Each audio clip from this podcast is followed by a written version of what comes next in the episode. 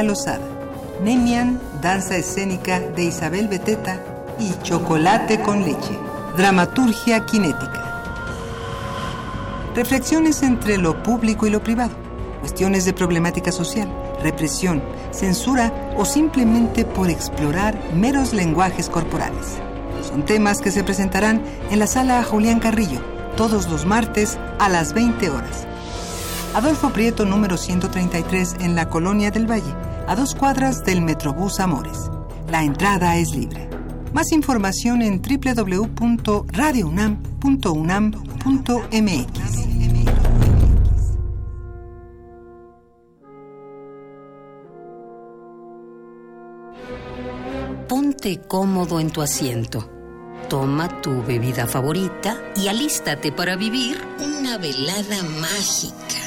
Ahora, la última noche de la semana vibra al son de la batuta. Conciertos de la Orquesta Filarmónica de la UNAM. Domingos a las 20 horas por el 96.1 de FM. Filarmonízate en Radio UNAM.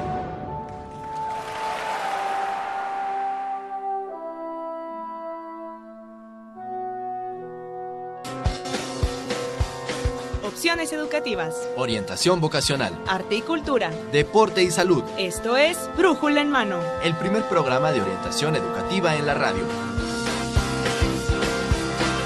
Una producción de la Dirección General de Orientación y Atención Educativa. Y Radio UNAM. Comenzamos.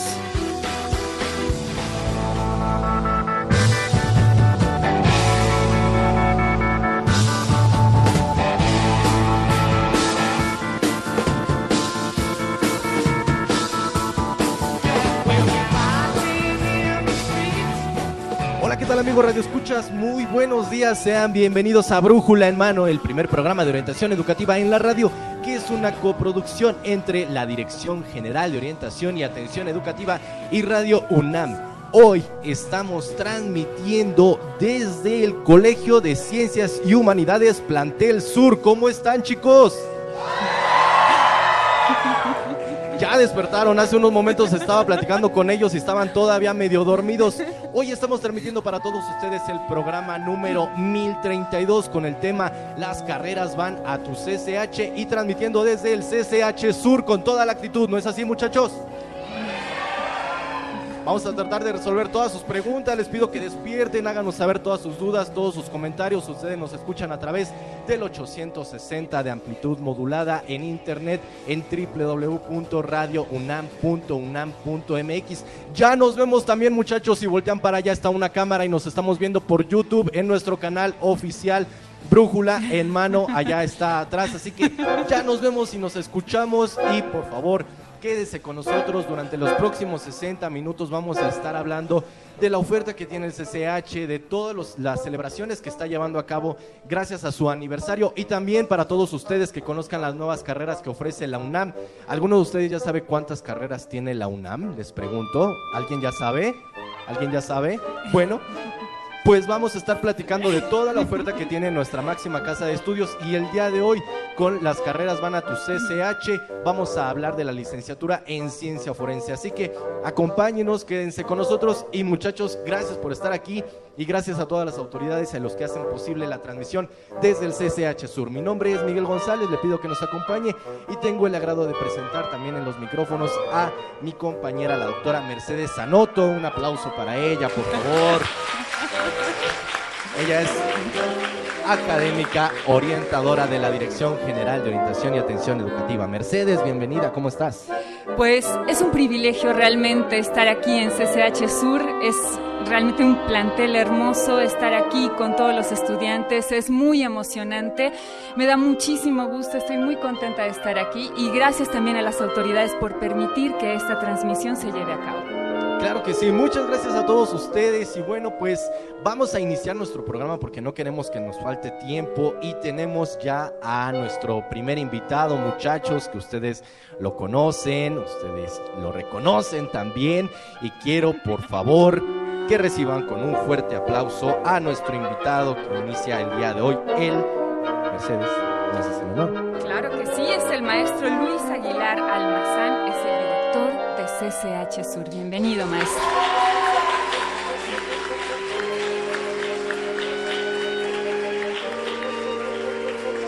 Maestro, muchas gracias por abrirnos las puertas de este instituto, por facilitarnos todo para realizar este programa.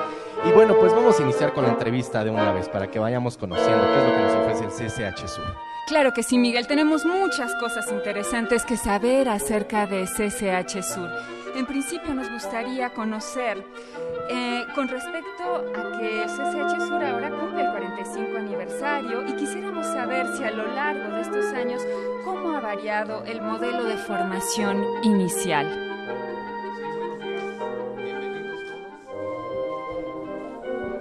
Bienvenido este Radio UNAM que nos da esta presencia. Muchas gracias alumnos que nos pueden acompañar y profesores que nos acompañan. Les, eh, aparte de darles la calurosa bienvenida, pues respondemos a esta pregunta porque ha habido una variación eh, fundamental, ha habido cambios, no uno solo. Primero, eh, ¿por qué el marco del 45 aniversario? Porque el 26 de enero de 1971, eh, siendo rector el doctor Pablo González Casanova, el Consejo Universitario aprobó la creación de un nuevo bachillerato y le llamó así un bachillerato innovador en 1971. Y el 12 de abril de ese año, tres meses después, se abrieron las puertas de los primeros tres planteles del Colegio Ciencias y Humanidades, Azcapotzalco, Vallejo y Naucalpan. Y un año después se abrieron dos hermanos menores como planteles, que fue el CCH el Oriente, el plantel Oriente y el plantel Sur del Colegio de Ciencias Humanidades. Eso nos ha integrado como institución. ¿Bajo qué lógica? Primero, una demanda creciente que ya resultaba muy difícil satisfacer. Eh, si se hubiera seguido un modelo como el de la Escuela Nacional Preparatoria, si ustedes ven también la historia de este bachillerato, eh, el primer bachillerato de la UNAM, de los dos subsistemas, verán que los últimos se crearon en la década de los 60, ya eh, después de la mitad, y no daban cobertura. Entonces se tuvo que pensar una manera diferente por el crecimiento poblacional y la demanda que había de educación en enseñanza media superior. Y el Colegio de Ciencias Humanidades llenó esa parte. También el Colegio de Ciencias Humanidades, no solo su masividad, que se abrió con cuatro turnos y permitió la entrada, por ejemplo, aquí en 72, en la primera generación, de 3.000 alumnos. O sea, fue masivo. Y otra de las partes del Colegio de Ciencias Humanidades fue romper lo que llamamos el enciclopedismo y que llamamos el modelo, que el estudiante se involucrara, que fuera el actor principal de su proceso de aprendizaje. Por eso nuestros profesores desde esa primera parte no, no jugaban un rol tradicional de esta enseñanza, incluso ustedes van a las aulas, verán que no están acomodadas como este estrado. Arriba el profesor y después las bancas para estudiantes pasivos, sino tiene otra forma de trabajo. Y por otro lado, eh, aparte de romper con el enciclopedismo, la masividad, eh, planteaba una formación integral y terminal. Desde el primer momento se crearon las opciones técnicas, por si algún chico no podía concluir sus estudios de bachillerato, pudiera tener una rama accesoria y estuviera ligado, le llamaron al taller, a la fábrica, a la comunidad. Fue fundamental esta forma de concebir un bachillerato y aparte darle cobertura a todos estos jóvenes. Un bachillerato totalmente diferente, maestro. Hablando, ya ahorita nos comentaba usted de cómo fueron los inicios de este nuevo modelo de bachillerato. En el caso del CCH Sur, ¿qué es lo que se espera para el futuro y qué se espera de los muchachos que están aquí sentados con nosotros? ¿Qué es lo que espera el CCH Sur de sus egresados? Sí, yo creo que eh, retomaría un poco más lo que señala, señalo de esos orígenes, porque la idea es en qué ha cambiado y hacia dónde vamos con esta otra pregunta. Ha cambiado en que se ha institucionalizado, porque tuvimos un arranque en esos tres meses, en ese 71 y luego 72, donde la participación de nuestros profesores fundadores fue sustantiva. Los profesores trabajaron creando programas, creando material para los alumnos, eh, sábados no retribuidos, domingos en la semana, un trabajo entusiasta de jóvenes profesores que en muchos casos la edad era muy parecida a los de los alumnos. Hoy tenemos cambios sustantivos, por ejemplo, acercamos a los padres y les decimos, acompañen a los chicos. No es que vengan y se vetan a la vida académica, no es que los vengan a cuidar. Acompañar quiere decir que no los dejen solos. Antes un grupo, por ejemplo, del 04, tenía alumnos en promedios de edad de 25 o 30 años. Ni modo que íbamos a traer a los padres de familia para que cuidaran a, padres de, a alumnos que ya eran padres de familia. Llegamos a tener alumnos de 40, 50, 60 años. En un salón llegamos a tener a mí me tocó como compañero, yo soy de esta primera generación, aquí en el plantel sur, me tocó tener compañeros donde en el salón estaba su hija, su nieta y la abuelita. Y ni modo que a la abuelita le vamos a decir que viniera su mamá a cuidarla o acompañarla en el proceso educativo. Eso fue sustantivo. Hoy el 95% de nuestros alumnos son menores de edad. Entonces, en ese sentido estamos, necesitamos acercar a los padres de familia.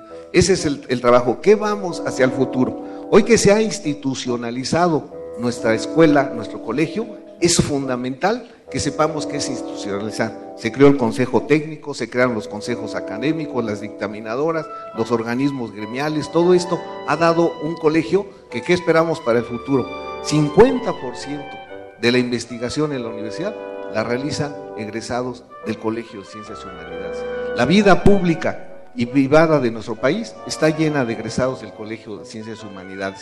Tenemos no solo periodistas como Carmen Aristegui, no solo cantantes como Genia León, eh, tenemos a Emilio Álvarez y Casa, eh, eh, tenemos personas en todo, dando clases aquí, muchos hemos vuelto como profesores y hemos, bajo ese modelo, bajo ese modelo activo que le llamamos, donde el estudiante es el centro del aprendizaje, y además él se hace cargo de eso, en eso ha cambiado y qué esperamos para el futuro, consolidar eso. Decimos que ya hemos alcanzado la mayoría de edad con 45 años, falta la madurez y en eso tenemos que formar muy fuertemente a nuestros nuevos profesores porque está habiendo cambios sustantivos también en nuestra planta docente. Los primeros están yendo, están llegando nuevos, pero creo que de una manera muy consistente. Entonces esperamos que esta vida pública que venimos jugando y cuidando se consolide. Eso esperamos para el futuro de nuestro Colegio de Ciencias y Humanidades. Claro que sí, un futuro muy prometedor, maestro. Ya lo mencionaba algunas de las personalidades. También aquí eh, le, faltó mencionar a nuestra compañera Marina Estrella, que es orgullosa egresada de esta de esta, máxima, de esta institución. Marina Estrella está ahí atrás de nuestro equipo de producción. Así que, muchachos, como se pueden dar cuenta, es un futuro muy prometedor el estar en esta institución también, siempre y cuando se esfuercen. Mercedes. Claro que sí, Miguel. Y bueno, en realidad participaron personalidades sumamente destacadas en los orígenes del CCH. ¿Nos podría mencionar algunos de ellos? Sí, bueno, el maestro Fernando Pérez, el doctor Fernando Pérez Correa, por ejemplo, el doctor Pablo González Casanova, como decía el doctor David Pantoja. Son personalidades que estuvieron en los inicios de nuestro colegio, Roger de Cosío, los directores de la Facultad de Ciencias Políticas, de Ciencias, el doctor Lozano, el de Filosofía, si ya lo mencioné, Química, son directores, el de la Escuela Nacional Preparatoria, porque otro de los aspectos que el colegio abordó fue unir a diversas facultades e institutos estaban sueltos y tenían sus propios lineamientos. El Colegio de Ciencias Humanidades entonces es no solo un proyecto plural por la propia universidad, sino en su forma de consolidación, de inicio y de camino que ha seguido. E, estas personalidades han jugado, el, doctor, este, el hermano del doctor Casanova, este, también eh, jugó un papel fundamental en, estas, en esta concepción, un equipo de más de 80 gentes que de repente les dijeron en octubre, hay un proyecto que seguir y en enero tenían ideas que venían desde la década de los 60 madurándose. Y eso es nuestro colegio de Maestro, eh, 45 años de existencia de este plantel. ¿Cuáles son los festejos que se vienen rápidamente si nos puede platicar? Pues el domingo tenemos ya el primero, bueno, de entre otros, el, eh, la sala Nezahualcóyotl, un concierto que nos da la Orquesta Sinfónica Juvenil a las 6 de la tarde. Súbanse a contacto contigo, bajen sus boletos, adelante. Tenemos el 24 otro. Tenemos eh, ya actividades en la Gaceta, entrevistas a los egresados. El, quien nos va a dar hoy la plática sobre ciencias forenses fue egresado del Colegio de Ciencias Humanidades. O sea, nos lo encontramos en cualquier lado. Y están esos festejos porque hay que darle identidad a los alumnos de ese Colegio de Ciencias Humanidades, de qué somos, dónde estamos y hacia dónde caminamos. Entonces, en contacto contigo. Contigo Ok, y ahí pueden obtener más información. Y sacan, suben, les piden una encuesta chiquita, su boleto para dos personas y el domingo los esperamos en el concierto, el domingo 10 o el 24, en la sala Nezahualcóyotl. Ok, bueno, pues ahí están los festejos. Muchas felicidades al CCH Sur, muchas felicidades también a los egresados y a los jóvenes que forman parte de este plantel. Y maestro, Sí, una cosa del festejo fundamental es que el día 12, que se cumplen los 45 años, en el auditorio eh, Raúl Fournier de la Facultad de Medicina, a las 11 de la mañana está el festejo grande con la invitación de nuestro señor rector a que eh, nos dé ahí un saludo y con nuestro director general, el doctor Jesús Salinas Herrera. Esa es parte fuerte del festejo y actividades que tendremos a lo largo del año. Están publicadas en la Gaceta UNAM y particularmente en la Gaceta del Colegio de Ciencias Humanidades. pues ahí lo tienen muchachos. Agradecemos al maestro Luis Aguilar, Aguilar Almazán, director del CCH Sur, por esto. Al contrario, muchas gracias, bienvenidos. ¿eh? Un aplauso muchachos para él, por favor. Muchas gracias. Y continuamos, continuamos rápidamente con nuestro programa y no podrían faltar las recomendaciones para todos ustedes, muchachos, actividades que su colegio tiene preparado para todos ustedes en las voces de nuestros prestadores de servicio social. Aquí los tengo, están muy sonrientes, allá tal vez en la cámara los alcanzan a ver. ¿Ustedes, muchachos, los alcanzan a ver? ¿Ya se durmieron? Ok, espero que no. Tenemos a Emanuel, ¿cómo estás? ¿Cómo están todos ustedes? Eh, de regreso a casa también. Claro que sí, tú eres egresado de aquí. Soy egresado de aquí. Ah, guau, un aplauso para Emanuel, por favor. Recibimos también a Dalila Picasso. Dalila, bienvenida. Hola, ¿qué tal? Muy buen día. ¿Cómo se encuentran, CCHs? ¡Woo! Muy feliz de compartirme desde este punto con todos ustedes. Yo soy Dalila Picasso y también nos encontramos con mi compañero. Con Eduardo, ¿no es así? Sí, hola, yo estoy muy feliz de estar aquí con ustedes con todo el CCH Sur. Eso. Y también tenemos la voz de Maxta. Max, Hola chicos, ¿cómo están? Un grito. Muy bien, ya despierten, ya, las 9 de la mañana, 10 de la mañana.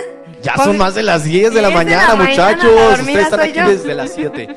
Y bueno, muchachos, ¿qué nos tienen para el día de hoy? Bueno, sin culpar al cambio de horario, hoy tenemos actividades culturales y extracurriculares dirigidas a la comunidad del Bello Colegio de Ciencias y Humanidades, Plantel Sur. Además, tenemos cursos y talleres que estamos seguros serán de su interés. Así que comenzamos con nuestras recomendaciones. Esto en esto que es orientación en corto.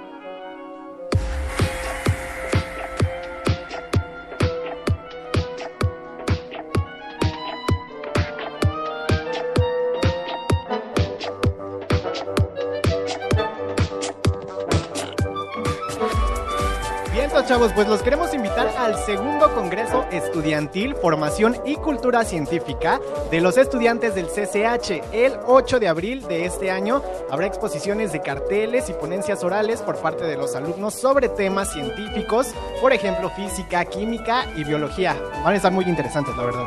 Primordial, Lalo, resaltar estas tres áreas de conocimiento y como en el CCH pretendemos difundir y reconocer esta parte de la cultura, eh, los aportes de la ciencia, se han realizado últimamente algunos avances científicos a partir de un científico mexicano y los invitamos al concurso de ensayo histórico sobre un científico mexicano. ¿Quién fue?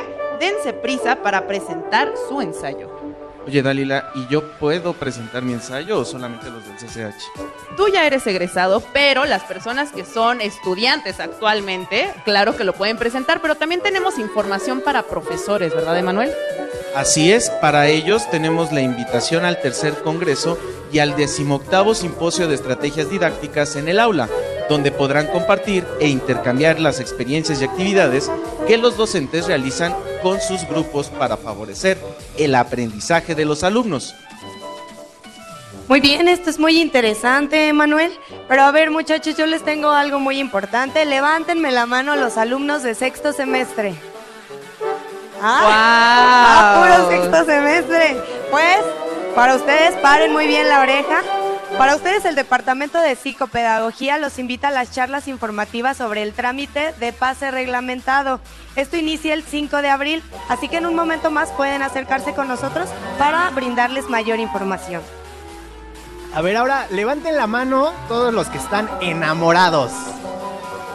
¡Ay, no es cierto! pues para todos ustedes está un taller que se llama Mitos y Realidades del Amor y la Sexualidad, que se impartirá martes y jueves eh, de 13 a 15 horas a partir del 12 de abril. Oye, Dalila, ¿y tú tienes novio? Ay, ¡Ay, Dalila! ¿Quién se apunta, chavos? ¡Ay, qué mala onda, eh!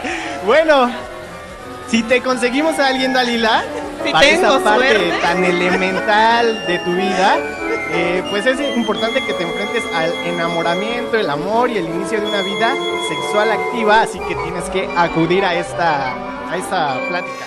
Bueno, pues yo creo que hoy no voy a tener suerte, pero para los que ya tienen suerte y que están en estos temas de amor y sexualidad, los invitamos a conocer más sobre el ejercicio responsable de su sexualidad en la Caravana de la Sexualidad, que organiza la DEGACU. Esto va a ser el próximo 13 de abril en la explanada principal del plantel de 12 a 14 horas. Pues este horario está perfecto porque bueno, así los de la mañana pueden asistir y los de la tarde, antes de entrar a clases, pueden darse un volteón por ahí. ¿Es de 14 a 16 horas? ¡Wow! Bueno, y para mejorar la convivencia social, los invitamos al taller ¿Qué onda con los derechos humanos? El próximo 21 de abril, de 13 a 15 horas, en la sala alfa, que está acá al lado, y solamente necesitan acudir a inscribirse al edificio U.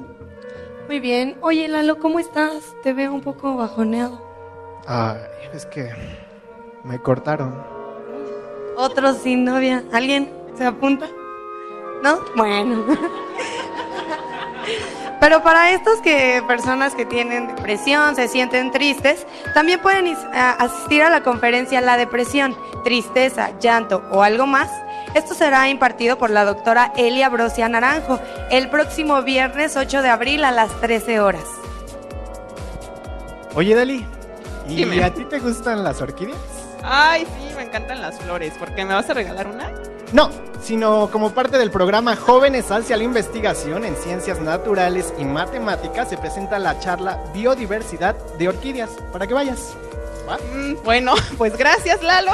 Y para los interesados en el área social, que también es una de las áreas en las que yo elegí mi carrera al momento de escogerla, eh, pues asistan a la conferencia La pobreza en México crece y el programa Oportunidades funciona, impartida por la maestra María del Carmen Hernández del Instituto Politécnico Nacional.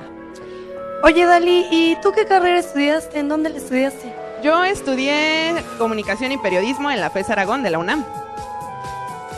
Eso me parece perfecto. Además, es un tema interesante y es de, y es de nivel nacional, entonces por favor acudan.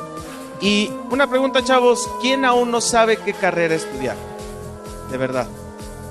Bueno, son bastantes.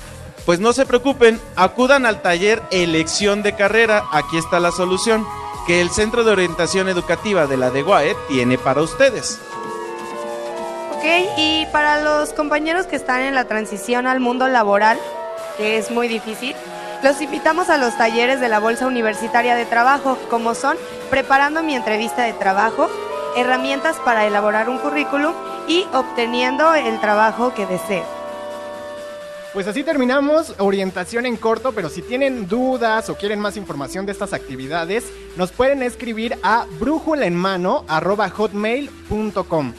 Pero también tenemos otros medios de comunicación más directos, como el Facebook. Nos pueden encontrar como Brújula en Mano y pueden saludar a la camarita que está ahí atrás para transmitir en vivo desde YouNow. Saludos Y- chicos. Por supuesto, no podemos dejar afuera a Twitter, también estamos ahí como arroba brújula en mano. Así que ya saben, en YouTube nos pueden encontrar todos los lunes, no solamente nos pueden escuchar, también nos pueden ver.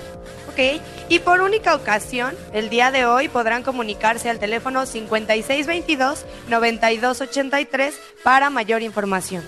Esto fue orientación en corto en vivo desde el CCH Sur. Los orientaron Dalila Picasso. Emanuel Granados. Maxta González. Y Eduardo Acevedo. Regresamos los micrófonos a Brújula en mano.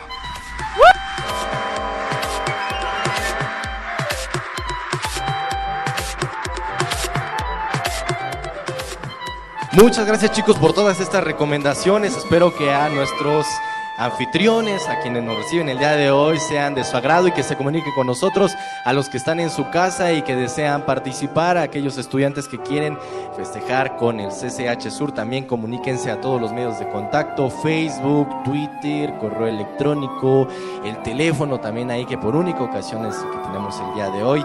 Y muchas gracias a los muchachos. Mercedes, continuamos con nuestra entrevista después de este momento eufórico que tuvimos con los muchachos del CCH Sur, ¿no es así? Sí siguen despiertos, sí siguen despiertos. Gracias, gracias por seguir despiertos. Ahora presentamos a una nueva invitada, Mercedes. Claro que sí, Miguel, y es un gusto presentar a la maestra Claudia Ruiz. Ella es académica de la Dirección General de Orientación y Atención Educativa de la UNAM. Bienvenida, Claudia. Muchas gracias. Gracias. Gracias, son muy amables. Gracias. Bueno, Mercedes. Perdón, no perdón, preocupes. Eh, la maestra Claudia es especialista en información profesiográfica sobre las carreras de la UNAM y bueno, nos gustaría preguntarle a la maestra Claudia cuáles son las carreras dentro de estos consejos académicos de área que tiene la UNAM, cuáles son las carreras del área 2 de las ciencias biológicas, químicas y de la salud. Así es, eh, muchas gracias, Mercedes. Eh, miren, pues como bien saben, la licenciatura en ciencia forense, de, que en un momento más nos hablarán aquí los, los expertos también en el tema, el maestro y el alumno que está actualmente cursando la carrera, está incorporada al Consejo 2 de los cuatro que tiene la UNAM. El Consejo 2 es el de las ciencias biológicas, químicas y de la salud. En este consejo, al día de hoy, hay 25 carreras. Digo al día de hoy porque, como ustedes bien saben, eh, se están actual- eh, aprobando carreras prácticamente eh, cada dos meses, cada tres meses. Bueno, hay una variación en el periodo, ¿no? Que se aprueban las carreras, pero sí se están generando actualmente muchas. Y de estas 25, la mayoría en los últimos años, del 2014 a, a la fecha, son nuevas, ciencia forense, eh, ciencias agrogenómicas, ecología, fisioterapia, odontología, por citar algunas. Ah, eh, son, como lo mencionas, Claudia, Claudia, con la confianza que te tengo. Claro, por supuesto, claro. Eh, la UNAM crea carreras que, pues, en dos meses se van iniciando, se van creando. Y en esta área 2 precisamente tenemos algunas nuevas carreras. ¿Nos podrías mencionar, Claudia, cuáles son las nuevas carreras del área 2 en específico y algunas de las características o generalidades que nos puedas compartir? Claro que sí. Eh, a ver, las carreras nuevas del área 2 son ciencia forense, ciencias agrogenómicas que se imparte en la ENES León, ciencias ambientales que se imparte en ENES Morelia, ecología también de ENES Morelia, fisioterapia que se imparte en la Facultad de Medicina y en ENES León y odontología de ENES León. Como ahorita en el, como podrían ver, ahorita cuando las fui citando, una de las características que tienen estas nuevas carreras son que en su mayoría se imparten en sedes foráneas, fuera de Ciudad Universitaria, fuera de la Ciudad de México, a excepción de ciencia forense, que se imparte en la Facultad de Medicina en Ciudad Universitaria, pero todas las que les mencioné se imparten en estas escuelas que tienen relativamente poco tiempo de haber sido creadas en 2011 y 2013 respectivamente. Entonces, esa es una característica en común. Otra característica común es que son de ingreso indirecto, como es el caso de ciencia forense. ¿Qué significa esto? Bueno, pues que tendrán que elegir, si es su intención de estudiar esta carrera, eh, tendrán que elegir una carrera de las que se imparten en las otras sedes que, o áreas donde se especifica en el concurso, en la convocatoria de ingreso. Por ejemplo, ciencia, ciencia forense, bueno, pues tendrán que aplicar por una carrera de Derecho, la, Facultad de Derecho, de Filosofía y Letras, Medicina. medicina. etcétera, etcétera. Entonces, una vez que ingresan a esa carrera y cumplen con los requisitos que les establece específicamente ciencia forense, como puede ser una entrevista, un examen adicional de conocimientos de idioma, pues entonces ahí se, hace el cambio de carrera.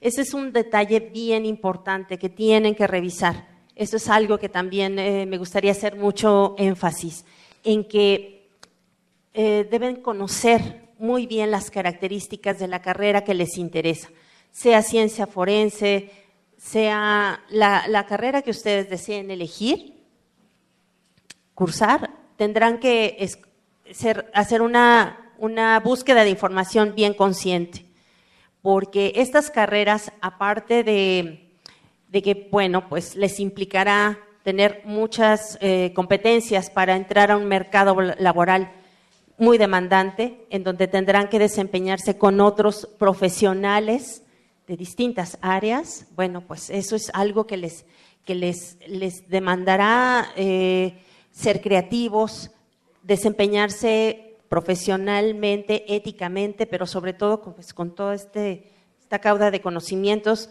de las que ya salen aquí del CCH, más las que adquirirán en, pues, en la licenciatura. Mercedes. Sí, muchísimas gracias, maestra Ruiz. Em, para obtener mayor información acerca de las carreras, ustedes pueden consultar el portal de la oferta académica de la UNAM. Allí viene mucha información sumamente detallada sobre las distintas carreras y, por supuesto, pues la maestra Ruiz ha sido colaboradora para el desarrollo de este portal que nos ha resultado de enorme utilidad para brindar información a los estudiantes. Muchas gracias. Claudia, tú también participas en la formación de la guía de carreras. Así es, la, publicación, ¿la conocen? ¿Quién conoce la guía de carreras, muchachos? ¿Alguna vez? ¿No? A ver, ¿quién quisiera ganar una guía de carreras aquí? ¿Quién quisiera ganar una guía de carreras? Ok, bueno, tenemos regalos para ellos y tenemos la guía de carreras para que la puedan compartir con sus compañeros. Tenemos tres, tres guías de carreras y le vamos a regalar una guía de carreras. A ver, quien levante la mano y que nos diga cuántas carreras tiene la máxima casa de estudios en este momento. A ver, por ahí habían alzado la mano, hasta allá, hasta atrás, hasta allá, hasta atrás, tú precisamente que volteaste hacia atrás. ¿Cuántas carreras tenemos? 120 y algo, no. Acá de este lado, ¿cuántas tenemos? No, 113 no. Por acá dicen. Sí, correcto. ¿Cómo te llamas? 117. Saraí Domínguez, un aplauso para ella que se lleva la guía de carreras, muchachos. Precisamente 117 carreras ya tiene nuestra máxima casa de estudios y van a conocer sus particularidades de todas las carreras en esta guía de carreras, así que Saraí para que la puedas compartir con todos los demás. A la gente que nos está escuchando se puede comunicar a los medios de contacto y puede participar por una de las tres guías de carreras que también tenemos para ellos. Así que tenemos tres aquí para ustedes y tres para los que se comunican que están en su casa. Y bueno, maestra Claudia, muchas gracias por esta información. Muchas gracias a ustedes. Gracias. Un aplauso para ella, por favor, muchachos. Y continuamos con el programa. Aquí tenemos algunas preguntas de los muchachos, tenemos algunos testimonios, así que adelante muchachos, los escuchamos. Hola, ¿qué tal? Yo soy Emanuel y tengo a mi lado a Mariela. Y ella, bueno, nada más te queríamos preguntar, ¿qué te parece la información que te han brindado hasta el momento? Pues se me hace muy interesante, eh, más que nada también el, cuántas carreras han impartido nuevas y de la manera en las que tenemos que ingresar, como lo comentó este, la profesora, que el trámite de ciencias forenses se tiene que hacer, este, se puede decir que es pase indirecto y tienes que presentar exámenes. ¿Tú ya sabes qué carrera vas a escoger? Sí. ¿Cuál es? Eh, me voy para el ENEO, enfermería y obstetricia, especializarme en enfermería quirúrgica y después este, enfermería neurológica. Perfecto. Entonces tenemos a alguien que sí sabe que quiere estudiar. ¿Cómo ves, Miguel? Qué bueno, qué bueno que ya sepan bien bien qué van a estudiar. Pero para los que no saben qué van a estudiar, pues para eso traemos a nuestra especialista, la maestra Claudia, que se pueden acercar con ellos, con ella en unos minutos. Y si quieren resolver más información, pues ahí está ella. Para eso estamos aquí, muchachos. Y bueno, sigo con Dalila. Dalila. Claro que sí, Miguel. Bueno, pues aquí me encuentro con Gabriela. Ella es de sexto semestre y también ya sabe qué carrera quiere estudiar, ¿verdad?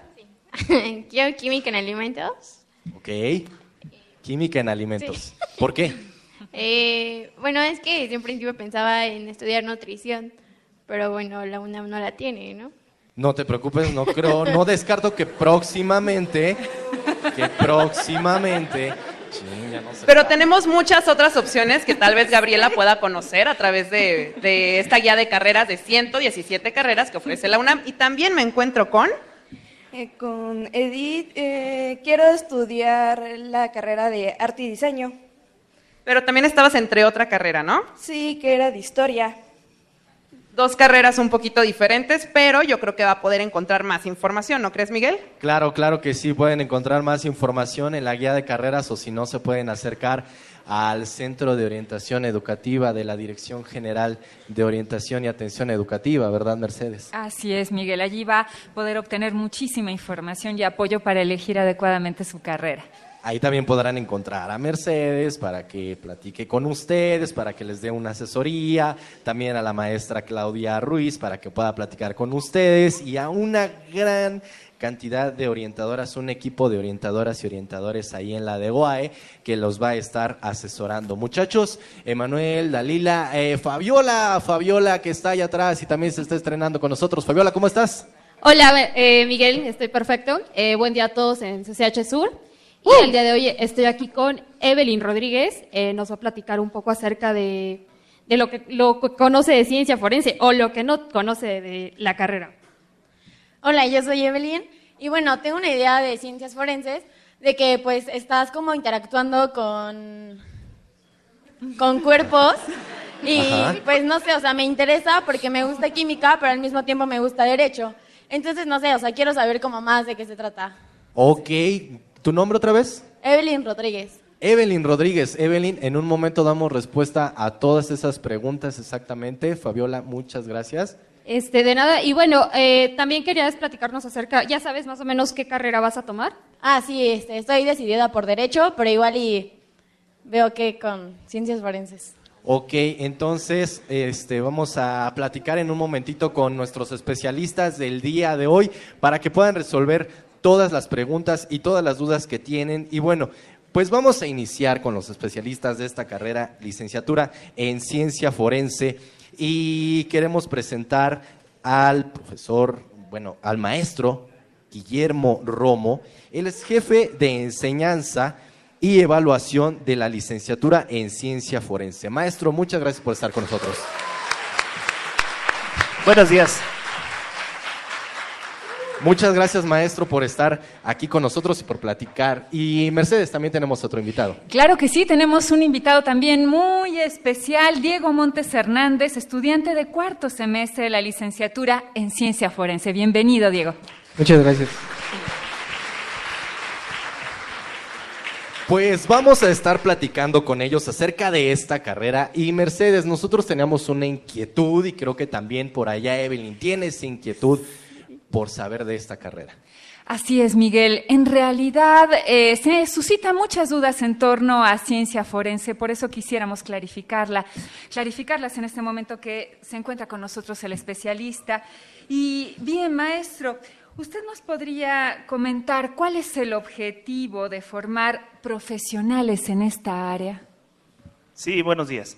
Bueno, en realidad el origen de esta carrera tiene dos eh, situaciones especiales. La primera de ellas sería que es de todos conocido que hay problemas en México con la Procuración de Justicia. También está este cambio de sistema penal al acusatorio. Esto también requiere que se forme un nuevo perfil de profesionista que atienda estas situaciones. Entonces, la UNAM ha decidido crear un nuevo perfil de un profesionista que pueda coordinar, pero también realizar una investigación ligada a un hecho eh, presuntamente delictivo. Y en este sentido tendría que tener unas características muy importantes esta investigación.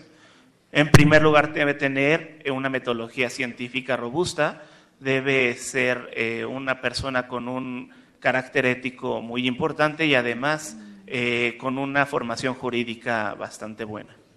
Muchísimas gracias.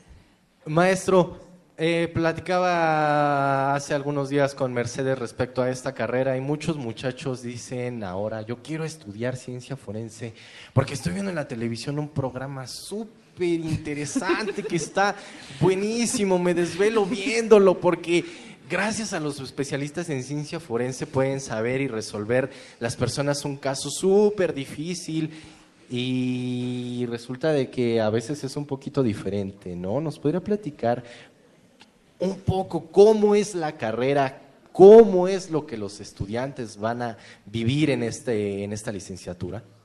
Sí, de acuerdo. Bueno, esta es una carrera de nueve semestres, en el cual el noveno semestre se dedica a hacer el servicio social.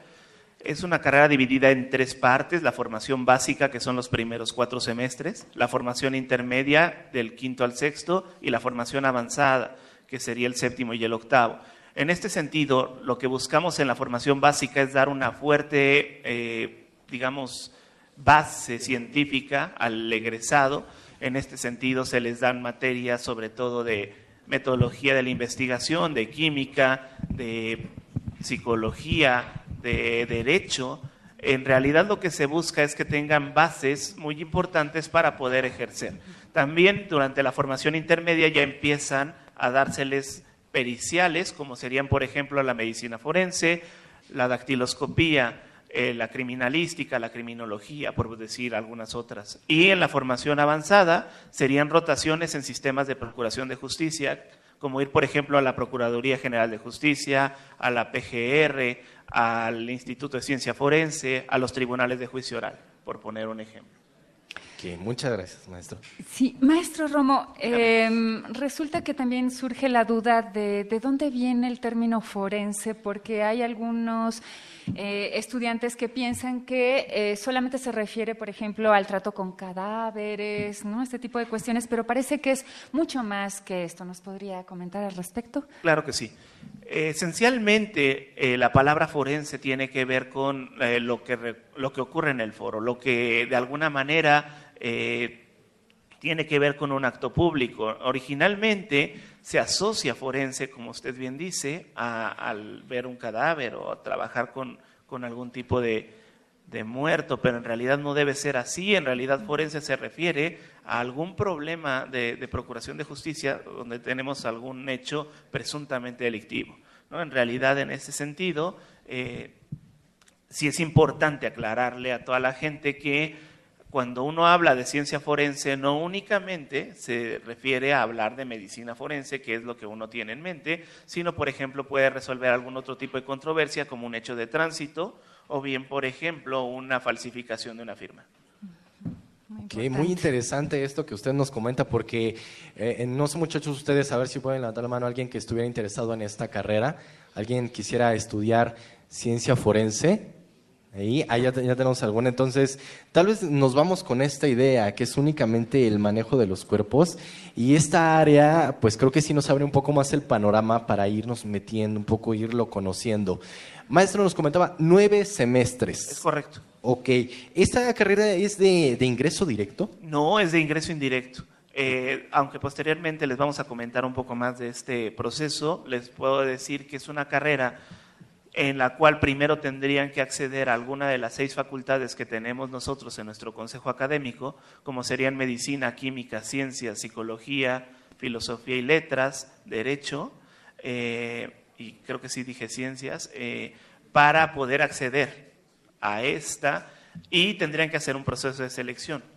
Eh, además, es importante también comentarles que es una carrera de tiempo completo las personas que deseen estudiarla deben considerar que no podrán trabajar y estudiar y que además al ser una carrera de alto rendimiento tampoco se les permitirá recursar materias. Híjole, ya empieza aquí la parte... La, inquietud, Miguel. La inquietud, el sufrimiento. Pero t- to- todas las carreras en sí creo que deberíamos eh, tener como ese compromiso, aunque no nos los exija la misma autoridad, de tener un alto desempeño, porque también gracias a un alto desempeño podríamos hacernos acreedores de alguna beca y en algunas carreras de titularnos gracias a nuestro promedio. Entonces es importante que desde un inicio empiecen con el pie derecho y que se vayan esforzando, así como lo está haciendo Diego Montes, que es un estudiante que está ya en el cuarto semestre de esta licenciatura en ciencia forense. Y Diego, nos gustaría saber cuál es el camino que deben seguir los estudiantes del bachillerato, cómo fue que tú hiciste este recorrido para poder ingresar a esta carrera, para aquí a, a nuestra compañera que está pensando en entrar a esta licenciatura y aquellos que se puedan animar. Ok, M- primero que nada, muy buenos días. Bueno, hay que recordar un aspecto que es importante que acaban de mencionar y han reiterado mucho, que esta licenciatura es de ingreso indirecto, es decir, primero debes de hacer tus trámites universitarios, ya sea por pase reglamentado o por examen de admisión, alguna de las este, facultades ya mencionadas. Una vez que estás inscrito o tienes tu lugar en esa, en esa facultad, este, debes estar al pendiente de la fecha de exámenes, ya que es casi simultánea a, los trámites que realizarás para tu escuela de origen. Y pues básicamente los exámenes son de conocimientos para, para este, saber tu grado de, conocimientos básicos que tienes. Y este otro aspecto importante que hay que tomar en cuenta es que solamente podrán concursar para, para esta facultad los, los aspirantes que tengan un sistema escolarizado, es decir, no podrán este, participar los que tengan una modalidad a distancia del sistema universitario abierto y educación a distancia. Y también quedan excluidos los que vienen de las facultades de estudios superiores, FES. Por si les interesa, tengan en cuenta ese dato porque es importante para poder aspirar a, a un lugar en la licenciatura. Ok, pues entonces ahí importante muchachos que si ustedes tienen alguna pregunta, por ahí en la sección de orientación en corto había una charla que iban a poder tener o asesorías que iban a poder tener con respecto a este pase reglamentado para que ustedes puedan, no es un pase automático, es un pase reglamentado para que sigan algunas normas y sigan algunos lineamientos y puedan ingresar a una de estas licenciaturas. Eh, Diego, bueno, Mercedes, tú también tienes una pregunta. Tengo algunas dudas, Miguel, sí que me gustaría consultar y yo creo que también los estudiantes que hoy nos acompañan. Diego, bienvenido. Hola, Muchas te tengo gracias. un poco lejos, pero bueno, eh, aquí te veo. Eh, ¿cómo, ¿Cómo es el proceso del examen ya interno propiamente para la carrera? Y también si pudieras hacerles alguna recomendación a nuestros estudiantes. Ok, pues básicamente el proceso de selección consiste en tres pasos, que primero es el examen de conocimientos, el cual consiste en eh, preguntas de matemáticas, física, química, biología, este, análisis de textos en español y una parte de inglés. Y pues bueno, para prepararte para ese examen, eh, la facultad pues, te tiene una página en la cual tiene publicada una, una guía de estudios en la cual te puedes basar y te puede ser de gran ayuda para que estudies y presentes el examen. Una vez que acreditaste el examen o que ya lo, ya lo pasaste, este, pasas a un examen psicométrico. Pasando al examen psicométrico no quiere decir que ya tienes un lugar, solamente ya fue como un filtro que has pasado para seguir concursando. En el examen psicométrico, pues ves para que la- el los académicos conozcan tu, tu perfil, porque laboralmente es una licenciatura que requiere alto rendimiento, tanto psicológico como de conocimientos. Y pues es, eh, es el examen, el examen psicométrico. Después de que presentaste el examen psicométrico, te tienes que presentar a una entrevista en la cual te hacen en las instalaciones ya sea de la Facultad de Medicina o de eh, la Facultad de Psicología. Y esos serían básicamente los tres este, filtros, por así llamarlos, que tienes que pasar para presentar algún lugar en la licenciatura. Ok, eh, Diego, perdón, pues entonces sí es un poco... Sí, está un poco complicado. Un poco co- complejo Pero no esta imposible. parte, pero te brinda grandes satisfacciones. Sí, claro que sí. Tenemos aquí pregunta de Trejo Linares Sergio. Trejo Linares Sergio dice, ¿qué experiencias están aseguradas en la carrera de ciencias forenses? A ver, ¿quién quisiera platicarnos? Yo quisiera que Diego nos platicara un poco de esto. ¿Qué Sí, experiencias están aseguradas? Pues experiencias de todo tipo. de empezando desde, o sea, experiencias, te- estando ya en la carrera te apasiona bastante, que, o sea, como bien lo comentaba el, profe- el maestro Romo, es de tiempo completo y pues este, estando ya en la carrera los temas que ves realmente son bastante apasionantes, ves temas desde el aspecto legal hasta temas de genética, por ejemplo. Y pues te llevas grandes experiencias porque todos los temas que vemos en, la licenciatura, pues bien se relacionan directamente con la sociedad en la que convivimos. Y pues sí es de bastante ayuda para nuestro entorno social la ciencia forense. Gracias, Diego. Eh, tenemos varias preguntas que vamos a ir resolviendo en un momento. Así es, Miguel. Este, entonces, en un momento les damos más, más difusión. Claro que sí. Bueno, agradecemos también a aquellos que nos han llamado y planteado sus preguntas. Bueno, eh, maestro Romo, ¿nos pudiera comentar acerca del plan de estudios y algunos también de los profesores, de su trayectoria académica? Claro. Sí, si es tan amable.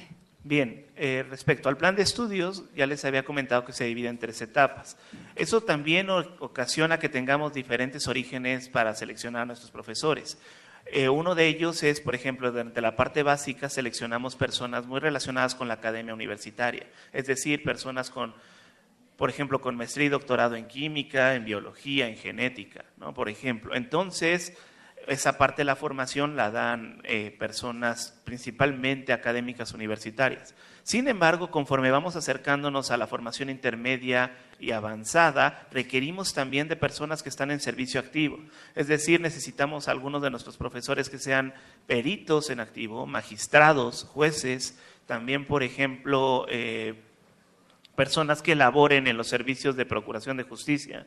¿no? Y en ese sentido también tenemos eh, algunos eh, poligrafistas, tenemos documentoscopistas, tenemos personas que se dedican a la genética forense. Entonces, la verdad es que tenemos una variedad muy interesante de nuestros profesores.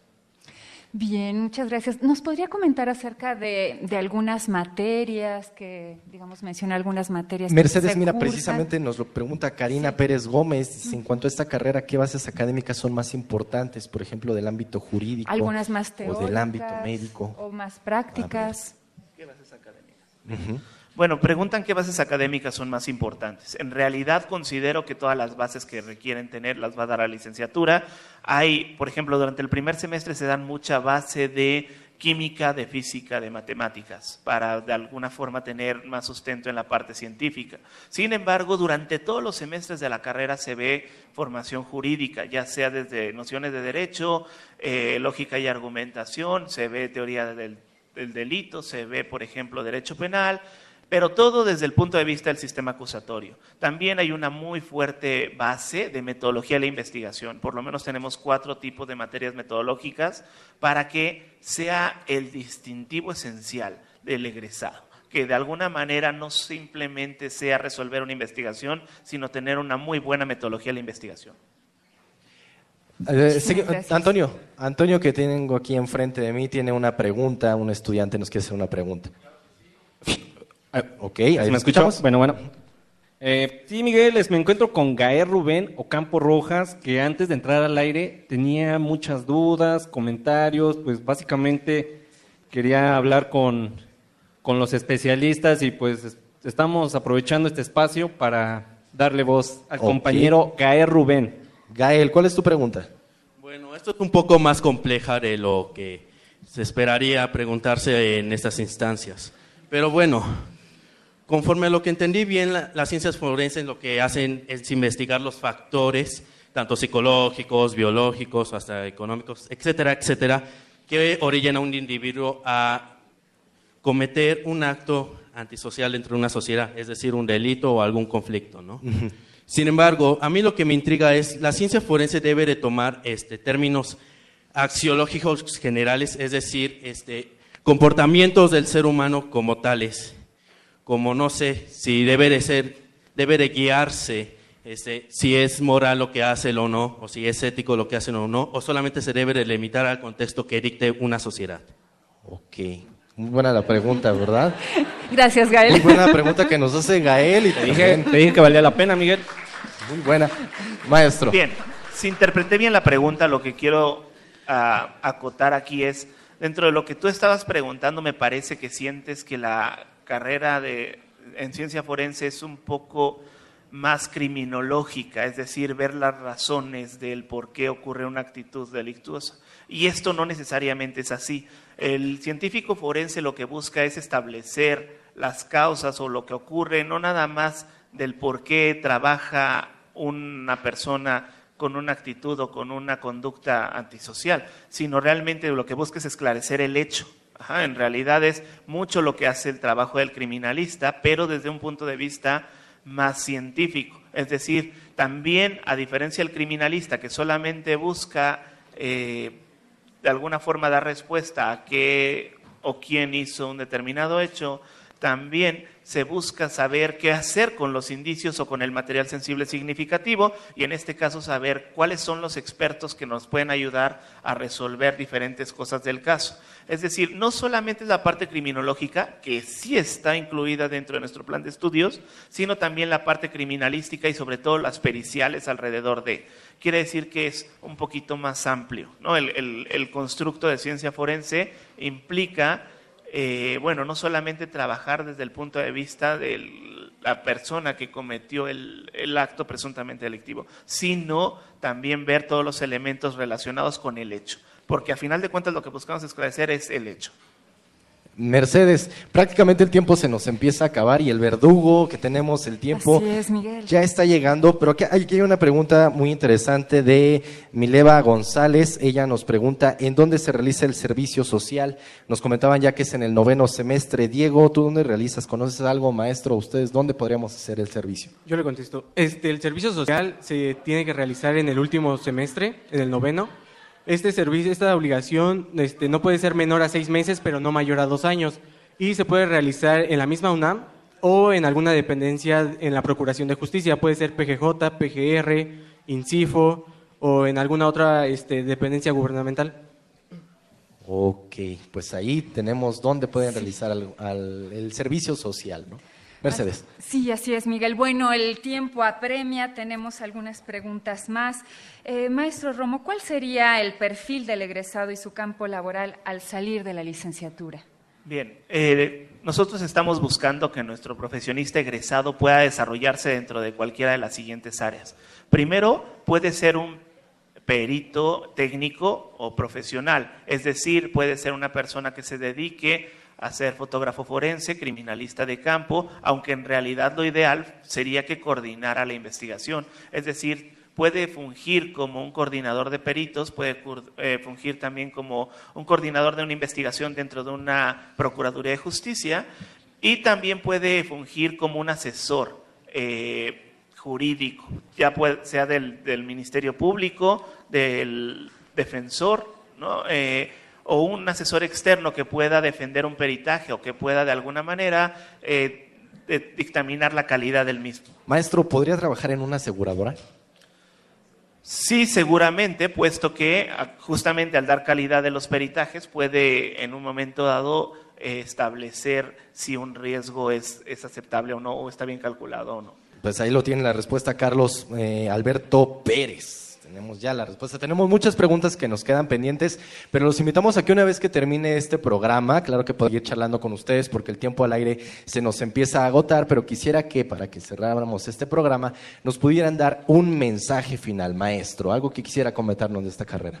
Claro, bueno, un poco es lo que mencionaban ustedes al principio. Por favor, si están pensando estudiar ciencia forense, consideren dejar fuera el oropel de estos eh, programas de ciencia que hay en, normalmente en la televisión, como el CSI y demás. En realidad se van a dedicar a un mundo mucho, mucho, muy complicado, porque eh, realmente la procuración de justicia tiene que ser un problema, eh, más bien es un problema que requiere que estén trabajando siempre bajo presión, que tengan poco tiempo para resolver algo, donde no siempre van a tener todos los elementos técnicos o científicos a su alcance y por lo tanto tienen que aprender bastante de metodología.